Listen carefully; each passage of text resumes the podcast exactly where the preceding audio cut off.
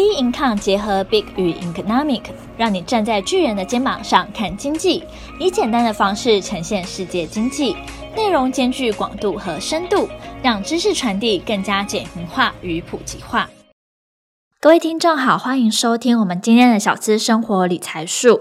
那我们今天呢要来谈的主题是巴菲特六个节俭的习惯。不知道大家是会蛮享受生活，还是喜欢省钱的人呢？因为我们今天就要来聊曾经的全球首富，也是号称为股神巴菲特。因为我觉得现在还是蛮多人几乎本上都认识巴菲特。这么有钱的人哦，还很省钱呢，让大家都感到非常的惊讶。那顺便也跟大家聊聊，说你的花钱习惯是什么？那我相信呢，很多时候呢，大家都会面临二选一。所以这时候呢，算是先偏离主题，先跟大家闲聊一下。到底是说你会坐公车还是选择搭计程车？到底要吃路边摊还是去吃餐厅？因为如果像是我的话，那如果我没有赶时间，然后到的时间也差不多的话，我就会选择搭公车。但是如果今天可以花钱买到时间的话，那其实坐计程车也是非常值得诶。像我自己就会认为，你花钱就一定要花到很有价值、很值得的那种感觉。如果说你为了省钱，可能没办法好好准备东西。小事情的话，就可能说你没办法好好约会，你可能会迟到。那比较大的事情，可能是说你没办法说好好准备你接下来的报告，或是要跟客户见面，那就会觉得说，诶，你搭公车这十五块钱也是浪费，然后并且还附加的成本就更大。除了这种交通工具花钱之外，我跟大家分享一件，就是我之前在买鞋子的时候，啊，我曾经就看到说，诶，这鞋子还蛮便宜的，样式呢我还蛮喜欢，也好看。那那时候想说嘛。嗯，如果可以买到一个 CP 值高的东西，那当然很棒啊。那穿一穿的时候也觉得好像还行，那后来我就买了。没想到买回去之后啊，它非常的磨脚，磨到脚啊可能会破皮，可能会流血啊。那我就用 OK 棒把它包着嘛。但是我每次只要穿这双鞋子的时候呢，我都要提前用 OK 棒先贴起来，避免呢它再次的磨到我的脚。其实我也才穿过几次啊，也没有到很久。那穿了几次之后呢，我就会再也受不了了。我决定说，干嘛？我为什么要让自己的脚那么不舒服？因此，我就决定说把这双鞋子丢掉。那从此之后啊，我就开始买鞋子的话，我就绝对不会因为 CP 值的原因，那买那种可能没有到那么有名，那可能觉得说好像还蛮便宜的鞋子来去穿。所以的话，我可能就会挑，比如说像是真皮的啊，或者是说它已经固定说在百货公司已经有牌子，然后也蛮久的。那我去买以后，它一双鞋我可能可以穿蛮久。其实这样算一算下来还比较便宜。你七百块的鞋子，你穿了三次，三次的话等于花两百多块一次钱嘛。那如果你买一双鞋子，假设呃三千块好了，那你可以穿三年。那这样算起来的话，不是就超级便宜吗？所以呢，大家不知道说你们花钱的习惯到底是什么？你们也可以跟我们分享说你对于用钱的看法。就像有些人点了一盘菜，他认为说他吃刚好就好，他如果吃多反而吐出来的话，才是一种浪费，反而是对自己身体也不好。但是有些人会认为说，你点这道菜就一定要把它吃完。其实呢，这也是跟每个人的价值观。还有对于生活的态度，可能也会有些些的不一样，所以大家也可以跟我们分享说，诶，你关于说你用钱的看法，或者是说，诶，你曾经可能买贵什么东西，那你从此之后就知道该怎么挑，或者是说你买这便宜的东西，但发现说你付出的代价实在是太大了，比起当初呢有比较贵一个东西来的大，那你也可以跟我们分享。所以呢，那我们现在就来回到巴菲特的身上，他的几个节俭的习惯。第一点的话呢，是他住在一九五八年就买的房子里面哦。那许多的亿万富翁啊，他是狂买超级豪宅。大家因为看到国外节目，应该都有看到吧？都是超级漂亮，然后超级大的，像是金卡戴珊他的家，光是冰箱呢，就区分成像是什么优格区啊，那生鲜区什么的，那很像小型的超市就对了。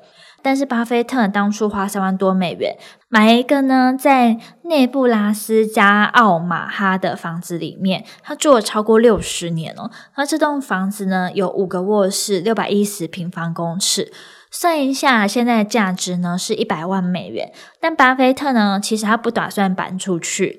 他二零一零年告诉伯克夏的股东说，这栋房子是他人生第三棒的投资。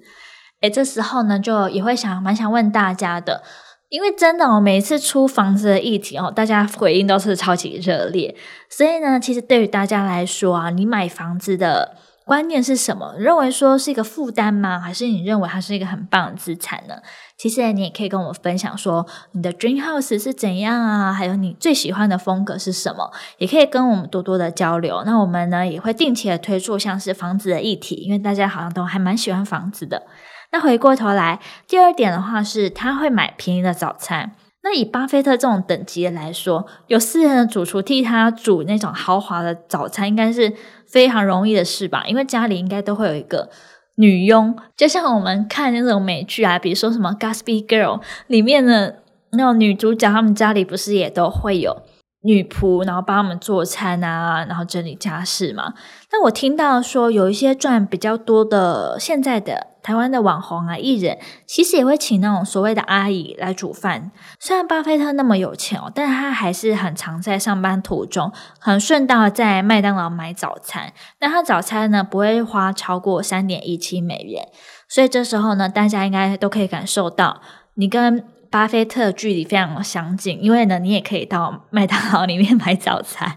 OK，那他提到说啊，如果呢，他不想要吃太豪华的时候呢，他只会花二点六一美元吃两片香肠早餐肉，然后呢，再给自己倒一杯可乐。但如果说平常时候可能豪华一点点，三点一七美元的话呢，会是有培根啊、蛋啊、起司饼干的组合。那如果早上的股市跌，那他就会选择比较便宜的，就是二点九五元的早餐。那不知道巴菲特呢，在疫情期间哦，他的航空股跌了这么多的时候呢，他是不是每天都吃二点九五元美元的早餐呢？好，这边是开玩笑了。以他的情况，其实要吃多少钱的早餐应该都可以吧？毕竟呢，这些都只是他财产当中的九牛一毛而已。第三点的话呢，是他会买打折的汽车。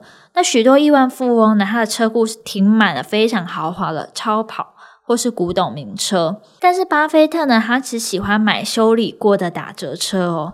他在二零一四年的时候，只花了四点五万美元，就把二零零六年的凯迪拉克 DTS 升级到一台凯迪拉克 XTS。他当初呢，他也告诉富比士说，他每年呢只开大概五千六百公里，所以不会很频繁的买新车。虽然的话这些钱蛮少的，但其实听起来感觉上有钱人对于车子的品牌也是蛮要求的，可能也会在意说他买了这些车子呢，它的钢板会不会很厚？我还记得我有一次的时候呢，看到我们那个学姐呢开着蓝宝坚尼的修旅车，哇，那时候我整个就是吓死了。因为那台车真的是非常的酷，然后再加上说，可能路上你常常看到的保时捷，现在其实也很常看到，玛莎拉蒂也有，宾利呢也有，但是我那时候觉得说，好像蓝宝坚尼没有到那么长那么长的看到。那当然说，他也是因为钱家里也 OK，那也觉得说，呃，这个对他。对他来说也比较安全，所以就买这种品牌的车子。所以你看，现在很多人几乎买的车哦，听起来都会比巴菲特还要贵。这第四点是不买名牌哦。那巴菲特呢，他不太在意说设计师品牌的时装，也不会追逐最新款的 iPhone，倾向呢避免不必要的开支。那巴菲特曾经就有说：“你不是把钱剩下来的钱存起来，是先存钱，再把剩下的拿来花哦。”那这个地方呢？我觉得应该很多人也要自我探讨一下，包括我自己，因为我自己也会喜欢说，诶，买一个名牌包这样子，我就会觉得很受不了。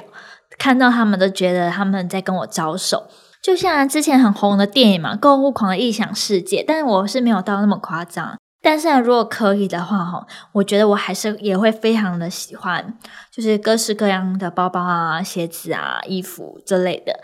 但是呢，光巴菲特连 iPhone 新款的 iPhone 都不换呢，听起来真的是超级无敌省的。第三、第五点呢，想出创意的省钱术。那巴菲特呢，第一个小孩子出生的时候，他就把抽屉改造成摇篮；第二个孩子出生的时候呢，他婴儿床是借来的。那巴菲特就解释说，若买了不需要的东西，很快呢就得卖掉你需要的东西。那我觉得这也是有道理啊。如果我以后有小孩子的话呢，我可能觉得说，如果可以借就借，就别人用过，我也觉得还 OK。可能是因为小孩子跟我自己本身不是同一体，所以小孩子还小，没印象没关系。在第六点的话呢，是爱用现金少刷卡。那日常刷卡结账其实很方便，但巴菲特呢爱用现金。他曾经告诉雅虎新闻哦，他平常九十八趴的时间他都用现金结账。看起来或许有些老派，不过呢，部分研究显示少刷卡呢确实会有助于节省不必要的花费。那今天听完呢，巴菲特几个省钱的招式之后呢，你又觉得哪个让你最 shock 的吗？像我自己的话，我是觉得说抽屉改造成摇篮，我觉得还蛮 shock 的，因为我没办法想象说那个是怎么样一个画面。那我觉得说哇，真的是有点太 over 了一点。诶，大家仔细想想，如果他不是巴菲特的话，感觉就会被很多人觉得说他是超级抠门的人呢。他可能就会出现在那个。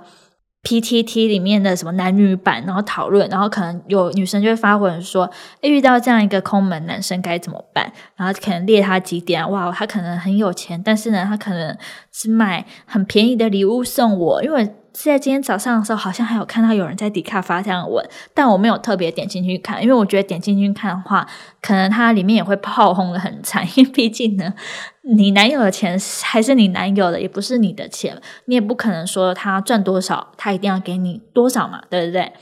那大家有觉得说巴菲特哪一个节省内容呢，也是可以学习的呢？也欢迎留言跟我们分享哦。那我们今天的小资生活理财术就到这边结束，那我们下期节目见喽，拜拜。